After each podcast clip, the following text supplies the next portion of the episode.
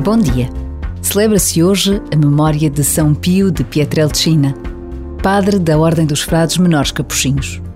Um santo do século XX cuja vida é sinal de uma total entrega a Deus, colocando-se ao serviço de todos os que o procuravam, de um modo especial os mais pobres e necessitados. A vida dos santos é sempre um mistério, porque nos revela o encontro de pessoas concretas com a pessoa de Jesus. Por vezes, basta a pausa de um minuto para nos recordarmos destas vidas, para descobrirmos tanto que têm para nos dar.